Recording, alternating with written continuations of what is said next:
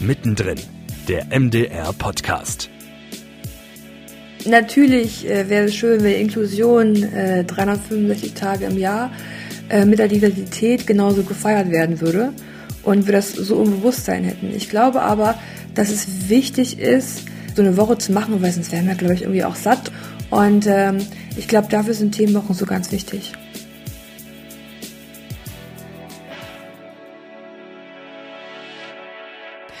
Sagt Christina Vogel, unter anderem elffache Weltmeisterin, Europameisterin und Olympiasiegerin auf der Radrennbahn und Rollstuhlfahrerin, zu unserem aktuellen Podcast-Schwerpunkt der MDR Themenwoche für Inklusion und Vielfalt. Und damit herzlich willkommen bei Mittendrin der MDR Podcast. Mein Name ist Amelie Hüsny und in der nächsten halben Stunde hören wir hinter die Kulissen der MDR Musikvermittlung, schauen auf das Jubiläum des MDR Magazins 30 Jahre selbstbestimmt und lassen Menschen zu Wort kommen, für die Inklusion jeden Tag Thema ist. Im Hintergrund hört ihr sie schon, die wunderbare Musik aus dem Karneval der Tiere. Wie es die Musikvermittlung des MDR geschafft hat, mit ganz viel Kreativität und einem starken Willen trotz Pandemie erstmalig ein digitales Förderschulprojekt zum Mitmachen auf die Beine zu stellen, erfahrt ihr im zweiten Teil des Podcasts. Zuerst kommen zwei außergewöhnliche Powerfrauen zu Wort. Jennifer Sonntag gestaltet seit 2008 für den Sendeplatz selbstbestimmt die Formate Sonntagsfragen und Mit anderen Augen. Sie ist zudem als Autorin erfolgreich und blind. Christina Vogel, die Patin der Themenwoche Inklusion und Vielfalt, gilt als erfolgreichste Radsportlerin der Welt, hat ebenfalls gerade ein Buch veröffentlicht und sitzt seit einem Trainingsunfall 2018 im Rollstuhl. Unser Gespräch haben wir in einer Videoschalte digital aufgezeichnet. Hallo Jennifer, hallo Christina. Hallo, guten Morgen. Schön, dass ihr da seid. Erzählt doch noch mal so ein bisschen, wer seid ihr, was macht ihr und äh, woher könnten euch denn die Zuhörerinnen schon kennen? Vielleicht fängt Christina mal an. Ah, okay. Ähm, Christina Vogel, die meisten kennen mich von den Radrennbahnen dieser Welt, denn ich bin zweifache Olympiasiegerin und elffache Weltmeisterin im Bahnradsport und hatte 2018 einen Trainingsunfall, seitdem ich ähm, im Rollstuhl sitze und da die Welt so sitzend bereist, nicht mehr gehend und ähm, habe eine Dokumentation gehabt, habe ein Buch geschrieben, bin Trainerin der Bundespolizei und hier und da immer mal auch auf dem Bildschirm unterwegs. Also man hat mich entweder mal äh, digital äh, verfolgt oder auch dann auf den Radrennbahnen der Welt. Und Jennifer, wie ist es bei dir? Dich kennt man ja auch aus dem Mitteldeutschen Rundfunk, richtig? Ja, ich bin Fernsehmoderatorin, blinde Fernsehmoderatorin. Leider gibt's davon in Deutschland gar nicht mal so viele. Also ich bin die Einzige und warte auf Nachfolgerinnen. Und unsere Sendung wird ja 30 Jahre alt und ich darf schon 13 Jahre dabei sein. Ich bin aber auch Buchautorin, ich bin Fachjournalistin und von Hause aus bin ich Sozialpädagogin und war auch ja inzwischen 20 Jahre in diesem Beruf aktiv, steige aber jetzt zunehmend mehr in den Fachjournalismus ein. Sehr spannend. Nun haben wir ja die Themenwoche Inklusion und da würde mich zuerst mal interessieren, wie steht ihr denn zu diesem Konstrukt, dass man äh, ja in einer Woche sehr viel Aufmerksamkeit für seine Themen bekommt? Also was haltet ihr von Themenwochenstrukturen an sich? Natürlich äh, wäre es schön, wenn Inklusion äh, 365 Tage im Jahr äh, mit der Diversität genauso gefeiert werden würde und wir das so im Bewusstsein hätten. Ich glaube aber, dass es wichtig ist, ähm, so eine Woche zu machen, weil sonst wären wir, glaube ich, irgendwie auch satt und Menschen sind, wenn sie von irgendwas satt sind, genervt und dann haben sie keine Lust mehr drauf. Äh, und so hat man vielleicht den einen oder anderen, den man dann nochmal wachrücken kann, äh, auf Missstände aufmerksam machen kann und zeigen kann, dass ich jetzt ganz persönlich zum Beispiel im Rollstuhl nicht die Motivation für die Welt bin, äh, weil ich im Rollstuhl mein Leben meister, sondern weil ich mein Leben meister, so wie ich es eben auch tue. Und ähm, ich glaube, dafür sind Themenwochen so ganz wichtig. Ich denke auch Themenwochen sind sehr, sehr wichtig für die Sichtbarkeit. Ja, gerade wir Menschen, die nicht sehen können, verschwinden ganz oft in der Unsichtbarkeit und wir müssen unsere Themen sichtbar machen. Auf der anderen Seite sind wir natürlich teilweise seit Jahrzehnten schon sehr, sehr aktiv, jeden Tag und wie Christina auch äh, gesagt hat, natürlich müssen wir den Alltag gestalten und mit Barrieren kämpfen. Das betrifft uns täglich. Aber in solchen Aktionswochen können wir uns nochmal ganz konkret sichtbar machen, Dinge ansprechen, uns in die Gesellschaft tragen. Und natürlich ist es wichtig, um auch Medienaufmerksamkeit zu gewinnen. Jetzt äh, habt ihr es schon auch angesprochen, die Sichtbarkeit. Ihr seid tatsächlich zwei Persönlichkeiten, die äh, zumindest subjektiv von mir wahrgenommen sehr sichtbar sind. Also ihr äh, nutzt tatsächlich ja auch die Medien, die sozialen Medien. Ihr habt das äh, schon, schon wirklich perfektioniert, eure äh, Follower und ähm, die Menschen, die sich äh, dafür interessieren, für eure Themen mitzunehmen. Wie ist das denn in den ja, ich sag jetzt mal, gesetzteren Medien, ähm, Jennifer. Also wenn man sich die Medienlandschaft heute anschaut, ist diese schon inklusiv aufgestellt? Ist es für Menschen mit äh, Beeinträchtigungen tatsächlich einfacher geworden in den letzten Jahren, allem zu folgen, was ähm, also an Medien produziert wird, oder ist da noch sehr viel Nachholbedarf? Natürlich sind die ersten Schritte getan worden, aber ich kann von meiner Situation als blinde Fernsehmoderatorin ähm, aus den letzten 13 Jahren berichten. Ich habe 13 Jahre zum Beispiel für eine Audiodeskription für unsere Sendung gekämpft. Also das ist eine akustische Bildbeschreibung für blinde Zuschauende man muss viele Jahre Geduld mitbringen. Ja, es gibt viele Medienangebote, viele Angebote beim NDR-Fernsehen, die schon barrierefrei sind und barrierefreier geworden sind. Und wir suchen natürlich nach Vorbildern und Nachfolgern, nach Menschen, die es uns schon im Internet zum Beispiel seit vielen, vielen Jahren schneller und flexibler vormachen. Aber wir suchen natürlich auch nach Menschen, die es uns nachmachen. Wir dürfen nicht die einzigen bleiben, die sich an Audiodeskriptionen wagen. Und als Medienschaffende selbst, ähm, das ist so, ein, äh, so eine zweite Sache, die mir äh, ein großes Anliegen ist, wünsche ich mir, dass mehr Menschen von uns im Fernsehen zu sehen sind. Ja, also es kann nicht sein, dass wir die an einer Hand abzählen können. Ich wünsche mir seit vielen Jahren eine blinde Kollegin, mit der ich mich austauschen kann, zu der ich sagen kann, wie machst denn du das mit deinen Maskenbildnerinnen oder wie machst du das mit deinem Kamerateam, mit Mimik und Gestik? Gibt schlichtweg nicht. Also ich habe keine einzige blinde Mitmacherin kein Vorbild, von dem ich lernen konnte in der Fernsehlandschaft. Und da ist noch ganz, ganz viel Luft nach oben. Wie ist es bei dir, Christina? Du hast ja nun mit deinem Kanal auch eine relativ hohe Zahl an Menschen, die dir folgen, die sich für deine Themen interessieren. Wie bist du denn da reingewachsen oder wie, ja, hast du dir die Medien zunutze gemacht? Erzähl doch mal. Ja, also es ist so, dass ich ja vorher schon in den Medien stand als äh, professionelle Athletin ähm, und da schon eine Reichweite hatte und jetzt einfach noch ein bisschen mehr dazu gewonnen habe mit Menschen mit Behinderung einfach oder Menschen, die sich damit äh, oder dafür interessieren einfach. Und von das ist ein schöner Misch, dass ich äh, auch viel Feedback von meiner Clique, sag ich mal, bekomme äh, und auch Hilfestellung, wenn ich da einfach mal eine Frage habe. Jetzt war es ganz letztens im, im Schneechaos, das wir jetzt hatten da so Anfang Februar. Ich bin wirklich mal an den Rand meiner Verzweiflung gekommen, weil ich nicht wusste, wie ich mich noch bewegen kann. Das war einfach übermannend, dieses Schneechaos. Und habe dann meine Follower gefragt, ey, sag mal, habt ihr ein paar Tipps? Das ist ganz cool. Aber andererseits glaube ich, dass ich auch für die Menschen, die mir vorher schon gefolgt sind, da ganz gute Misch machen kann, auch zwischen Aufklärungsarbeit, was äh, im Rollstuhlleben heißt, vielleicht auch die Angst nehme, ein bisschen vor so Menschen wie mir, dass man vielleicht nicht ins Fettnäpfchen tritt, aber auch sich trauen kann, auch mal aufeinander zuzukommen und einfach auch zu reden. Ähm, und dann bin ich auch ganz viel in den Medien unterwegs und da ist es auch so, wie äh, Jennifer Sonntag sagt, es ist äh, schwierig. Ne? Ich bin als offensichtlich Behinderte gibt ja auch viele Bindungen, die man nicht so gleich sieht. Oft die, oder nicht oft, ich bin eigentlich immer die Einzige auf den ganzen Red Carpets, die da irgendwie da rumrollert. Und war jetzt zum Beispiel auch in so einer Sendung Rote Rosen habe ich mitgespielt.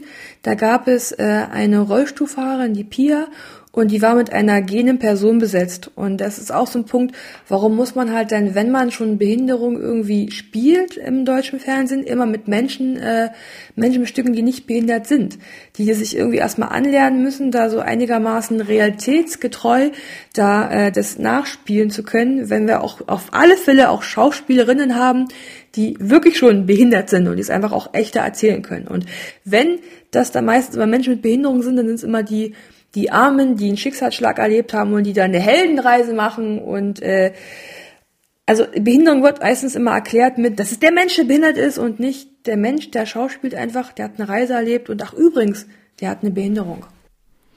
Das ist ein total spannender Ansatz. Also das ist auch etwas, was man sich, glaube ich, wenn man sich nicht mit dem Thema auseinandersetzt, gar nicht so auf dem ähm, auf dem Schirm hat. Ne? Also was bedeutet das eigentlich? Mich würde auch tatsächlich, weil du es gerade angesprochen hast, auch mit diesen Klischees und mit diesen Rollen, in die ähm, auch behinderte Menschen einfach so gesteckt werden, ja, so wie du es jetzt gerade bei der Filmproduktion auch erzählt hast, würde mich tatsächlich interessieren, ähm, was, was, gibt es denn für Situationen, auch heute 2021, wo man das Gefühl hat, wir sind in einer aufgeklärten Gesellschaft und jeder hat irgendwie Zugang zu Informationen? Was, äh, ja, welche Situationen im Alltag oder welche Klischees ärgern euch denn im Moment noch? Und wie könnte man da vielleicht auch vorgehen, die mal abzubauen? Das wünscht ihr euch von euren Mitmenschen dazu? Was mich persönlich stört, ist wirklich die leidige Frage, ist Ihr Partner denn auch blind? Und es wäre auch überhaupt nicht schlimm, wenn der auch blind wäre, aber ähm, auch in Beziehungen gibt es ja Vielfalt, ja. Und mein Partner ist es nun gerade zufällig nicht. Und das ist ja auch nicht das Hauptproblem, was ich im Leben und im Alltag habe, ob mein Partner blind ist oder nicht. Aber wirklich jeder zweite Taxifahrer, den ich noch gar nicht kenne, steigt gleich in die Tiefen meiner Beziehung ein und möchte ganz genau wissen, wie läuft das da bei uns. Und das finde ich einfach übergriffig, ja. Oder hatten Sie das schon immer? Und dann frage ich immer, was die dunkle Haarfarbe oder ähm, die schwarz lackierten Fingernägel. Er möchte natürlich wissen, wie hat sich das zugetragen mit der Behinderung. Und manchmal möchte ich darüber sprechen, manchmal auch nicht. Und mein Partner hatte zufällig im, im letzten Jahr tatsächlich einen schweren Verkehrsunfall und ist jetzt vorübergehend, zum Glück vorübergehend äh, stark gehandicapt, muss erstmal wieder laufen lernen. Jetzt sind wir beide behindert, da stellen sich wieder ganz neue Fragen. Ähm, aber diese Reaktion der Umwelt, die sind für mich manchmal sehr belastend. Empfindest du das auch so, Christina, dass entweder die Menschen gar nicht wissen, wie sie auf euch mit einer Behinderung zugehen sollen und dann irgendwie beschämt weggucken oder, oder sich dem entziehen oder dann wirklich diese normalen, respektvollen Grenzen gar nicht mehr gewahrt werden und man irgendwie, ja, dass man da die intimsten Dinge preisgeben muss? Ich war letzte Woche im Baumarkt, das kann man ja machen so mit Online-Termin, also bestellen und dann abholen und äh, hatte dann vergeblich einen Parkplatz gesucht und hatte dann ein Foto gepostet in meinem Instagram, dass dieser Behinderten, also der einzige Behindertenparkplatz für diesen Baumarkt, äh, mit so Containern vorgestellt war, so mit äh, Gießkannen und Blumen und sowas quasi, ne? Und äh, da platzt einem halt auch die Hutschnur ein bisschen. Aber es ist halt ja, das, was ich sagen möchte, ist, dass wir einfach nicht aufgeklärt sind. Dass wenn die Menschen es einfach besser wüssten würden die bei den Tausenden von anderen Parkplätzen, die wir quasi haben, da eben auch diese Verkaufscontainer hinstellen und nicht ausgerechnet an dem einzigen Behindertenparkplatz. Und das macht es einfach auch so schwer, dass manche Menschen doch sehr Angst haben, was falsch zu machen. Man hat ja immer vor Unbekannten Angst. Andere natürlich auch sehr, sehr ignorant sind. Ähm, aber ich glaube, solange wir nicht einfach auch gemeinsam auf Augenhöhe uns auch begegnen, voneinander einfach auch lernen können, also dass äh, Behindertsein endlich mal auch normal in der Gesellschaft wird, dann werden wir immer sowas auch haben. Und auch bei mir ist es so, wenn ich in irgendeinem Fahrstuhl stehe und dann Menschen zukommen und mir fragen, geht da noch was? Dann denkst du auch, äh, wie bitte? Ich weiß, ähm, dass wenn mich Menschen treffen, ist sicherlich auch die einzige Begegnung dieser Person mit Menschen mit Behinderung. Und dann einfach totale Last an Verantwortung auf mir, auf mir irgendwie ist, dass ich jetzt glaube, mich jetzt benehmen zu müssen, ähm, nur es nicht heißt, dass behinderte Menschen irgendwie Arschlöcher sind, so, oder böse sind oder traurig sind. Und manchmal hat man einfach auch einen Tag, wie Jennifer gerade schon gesagt hat, da hat man einfach auch keinen Bock stark zu sein und darüber reden zu wollen, was bei mir jetzt passiert ist. Ich möchte manchmal einfach nur diejenige sein, die im Taxi sitzt, die zufällige Bekanntschaft da im, im Fahrstuhl gemacht worden ist und aber nur sagen möchte, ach, Wetter ist toll heute, ne? Und nicht, geht da noch was? Also es ist, es ist nach wie vor schwierig. Hm. Nun kommt ja seit über einem Jahr auch noch eine ganz andere Herausforderung dazu. Also sowohl in euren als auch in den Alltag vieler anderer Menschen.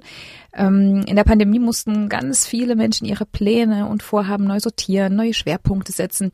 Mich würde mal interessieren, hat sich in der Pandemie für euch was geändert, zum Positiven wie zum Negativen? Die Pandemie ist natürlich für Menschen mit Behinderung einerseits eine große Herausforderung. Ich kann wieder vom blinden Personenkreis sprechen. Ja, wir können natürlich, wenn wir nicht sehen können, Abstände ganz schlecht einschätzen. Wir sehen nicht, wie weit ist jemand von uns entfernt, trägt der seine Maske. Wir sind so ein bisschen ähm, dem Virus ganz anders ausgesetzt. Also nicht ein bisschen, sondern sehr stark. Wir sind auf Führen und Berühren angewiesen. Das können wir zurzeit gar nicht umsetzen. Wir müssen uns sehr stark zurückziehen und sind auch in diesen Impfpriorisierungen vergessen worden und äh, setzen uns eigentlich seit Monaten dafür ein, dass man uns sieht und hört. Ich lebe mit mehreren Behinderungen, ja, so dass ich zudem noch zur Risikogruppe gehöre und mich also durchweg isoliert und geschützt habe. Das andere sehr positive ist, dass sich digitale Wege eröffnet haben. Ich habe mich schon vorher für digitale Teilhabe stark gemacht. Das hat aber immer keiner verstanden. Ich habe also eine sehr starke Schmerzerkrankung, konnte auch im Vorfeld schon nicht so weit reisen und habe immer gesagt, es gibt doch tolle digitale Möglichkeiten. Heute kann ich das anders argumentieren, weil das jeder macht. Ja, also wir zum Beispiel sprechen jetzt durch digitale Möglichkeiten und digitale Wege. Und ich glaube, ich habe noch nie so viele Projekte umgesetzt wie jetzt in dieser Pandemie, weil ich es digital kann. Physisch hätte ich es nicht gekonnt, einfach durch meine zusätzlichen Behinderungen. Also hm, das einzig Positive am Negativen sind die vielen kreativen Lösungen durch die digitalen Möglichkeiten. Ja, bei der Impfstrategie, ne? Also es ist immer wichtig, das bunt, bunt zu machen, dass Menschen verstehen, was es geht. Also Impfpriorisierung waren ja Pfleger, Pflegerinnen, die jetzt geimpft worden sind, aber die Personen, die pflegen, die wurden nicht geimpft. So, und das ist natürlich total gefährlich, weil auch diese Geimpften momentan oder die Halbgeimpften ja auch viele äh, Mutanten einfach auch verbreiten. Also bin ich als pflegebedürftige Person total gefährlich unterwegs, weil ich A nicht geimpft bin, mega, also auch Angst vor, vor Corona habe und dann äh, meine Pfleger kommen, die an mir arbeiten, aber schon so halb geimpft sind. Und das ist natürlich auch, das versteht halt keiner. Warum werde ich dann quasi vergessen, äh, meine Pfleger, Pflegerinnen aber nicht? Also ähm, ich weiß, solange der Impfstoff da irgendwie Mangelware ist, muss man irgendwie priorisieren, aber äh, wir haben halt einfach, oder die Politik hatte einfach eine ganz, ganz große Gruppe einfach schlichtweg vergessen. Das ist tatsächlich auch ein Thema, das ähm, ja hatte ich auch gar nicht so auf dem Schirm, bis dann irgendwann die Medienberichterstattung und die Vorbereitung für dieses Interview kam, dass ja gerade auch Pflegende oder ähm, zu Hause lebende Menschen mit Pflegebedarf da gar nicht äh, so schnell berücksichtigt wurden. Äh, braucht es da mehr Lobbyarbeit oder wie seht ihr das? Den wird nicht zugehört. Also wir haben ja viele gute Vereine und äh, man ist schon laut, also wir haben schon viele gute Aktivistinnen einfach auch, aber solange wir die Menschen nicht einbeziehen, die es besser wissen und denen auch zuhören. Ich meine, mittlerweile haben wir gelernt, dass wir den Virologen auch mal zuhören müssen und äh, da einfach ist unsere Entscheidung auch mit involvieren. Aber warum ist da einfach niemand, Mensch mit Behinderung, der da quasi berät und sagt, hallo, vergesst mal die nicht in der ganzen Priorisierung oder die Gruppe, die kann vielleicht ein bisschen warten noch. Also äh, wir haben Menschen, die es wissen, nur wir lassen wir einfach nicht mitreden. Hier bleibt offenbar auch weiterhin ein äh, ganz, ja, ganz großes Stück Arbeit, auch in der Kommunikation, in dem Herstellen von Öffentlichkeit für genau diese Themen. Ähm, mich würde tatsächlich aber auch nochmal interessieren, unabhängig davon, was vielleicht alles äh, nicht so optimal oder auch wirklich schlecht läuft, habt ihr ganz aktuell vielleicht auch Ziele oder Vorhaben, die, auf die ihr euch freut, die ihr gerne umsetzen möchtet oder irgendetwas, aus dem ihr aktuell Kraft schöpft? Vielleicht könnt ihr uns daran auch nochmal teilhaben lassen.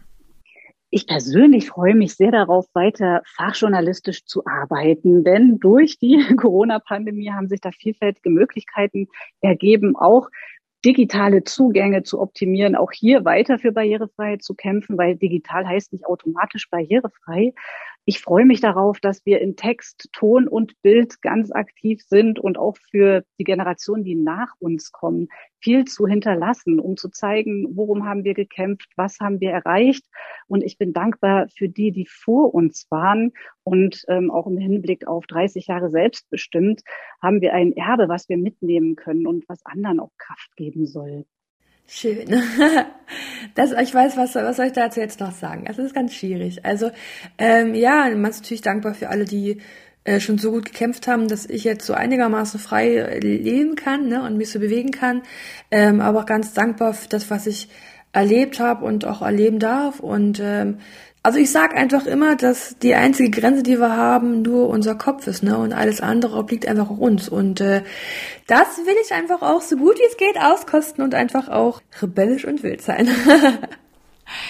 Christina, Jennifer, vielen Dank für das Gespräch. Schön, dass ihr bei uns wart. Dankeschön. Danke.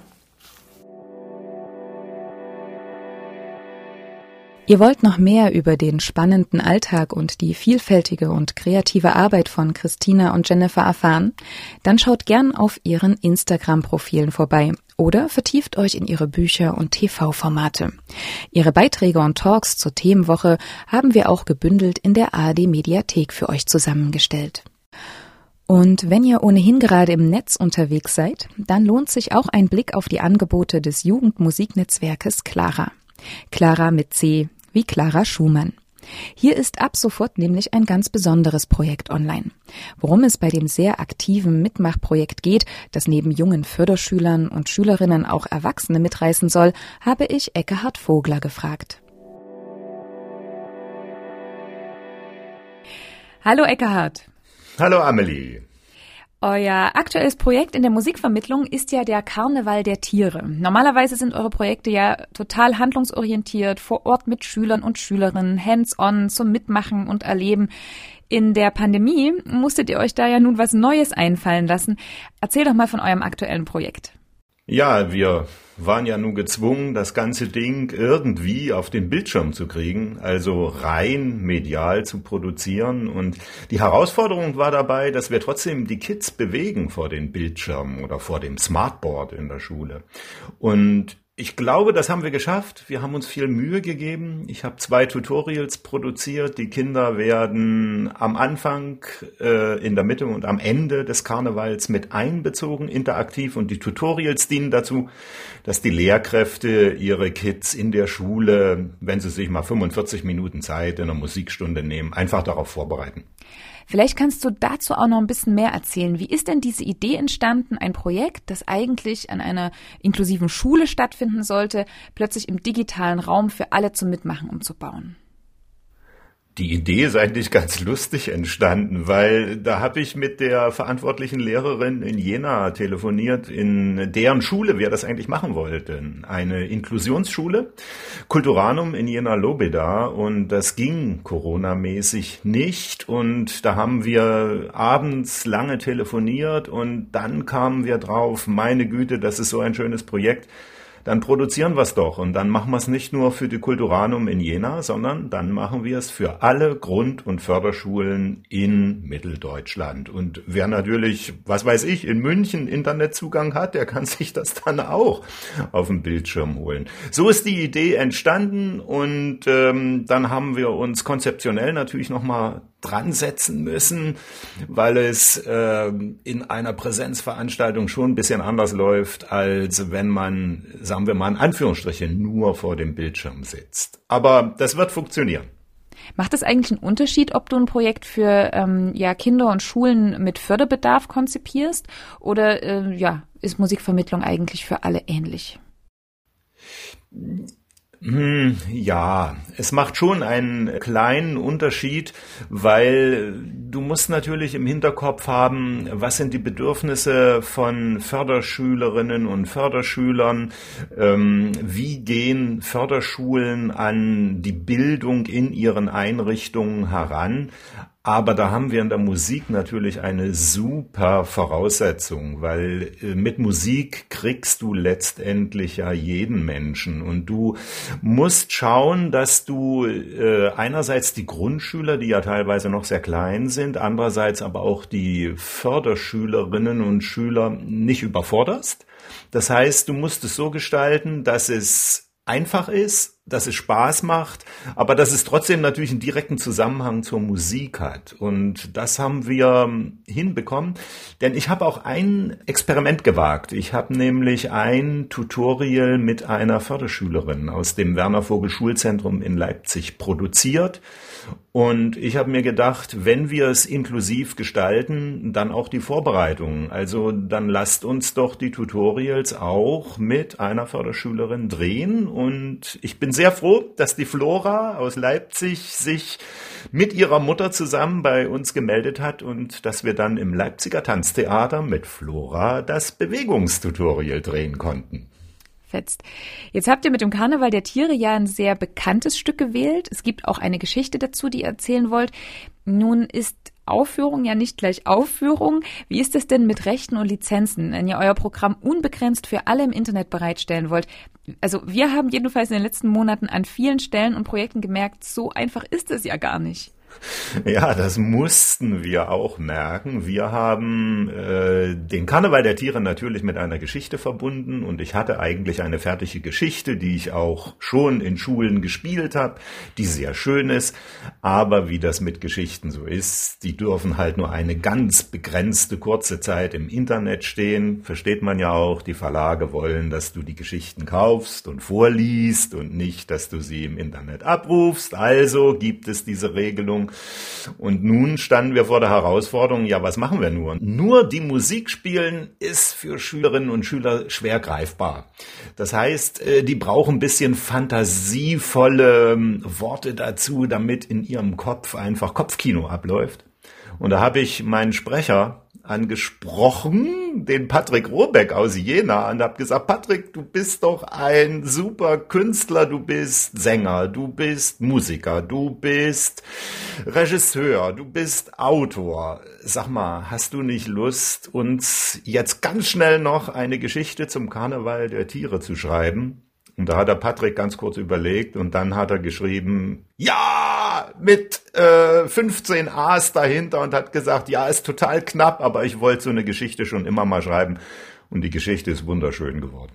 Und damit haben wir die Rechte an der Geschichte und wir können sie unbegrenzt bei uns auf der Website stehen lassen. Das ist ein sehr, sehr gutes Stichwort, denn du hast ja gerade wirklich ordentlich Lust gemacht auf eure tolle Produktion. Seid ihr denn schon fertig? Wann und wo können wir uns eure Aufnahmen und Tutorials denn anschauen und anhören? Also die Tutorials sind fertig, die kann man schon anschauen auf mdr-clara.de. Da gibt's auch so ein bisschen Material für Lehrkräfte, einen Ablaufplan und Musik zum Herunterladen, äh, wenn die Kids zur Musikbewegung machen sollen und so. Und am 12.04., am ersten Schultag nach den Osterferien, pünktlich wird die komplette Produktion auch auf mdr-clara.de zur Verfügung stehen. Eckhard, danke für diesen schönen Ausblick. Ich wünsche euch, dass die Produktion von vielen genutzt und geteilt wird, dass ihr viele, viele Kinder und natürlich auch Erwachsene damit erreicht. Vielen Dank für das Gespräch. Danke, Amelie. Und ich freue mich auch und freue mich über jeden, der da mal reinguckt. Ciao. Ciao. Und damit verabschiede ich mich. Mehr zur Themenwoche Inklusion und Vielfalt findet ihr barrierefrei und gebündelt unter www.mdr.de slash selbstbestimmt und in der ARD Mediathek. Infos zu den barrierefreien Angeboten des MDR wie Untertitelung, Hörfassungen, Gebärdensprache oder Nachrichten in leichter Sprache sind unter mdr.de slash Barrierefreiheit zusammengefasst. Ihr habt Anregungen oder Fragen zu unserem aktuellen Podcast, dann schreibt uns gerne eine Mail an mdr-podcast.mdr.de. Und wenn ihr die Themen, die den MDR bewegen, auch zukünftig nicht verpassen wollt, dann abonniert uns einfach auf eurer Lieblingsplattform, von Apple Podcast bis Spotify.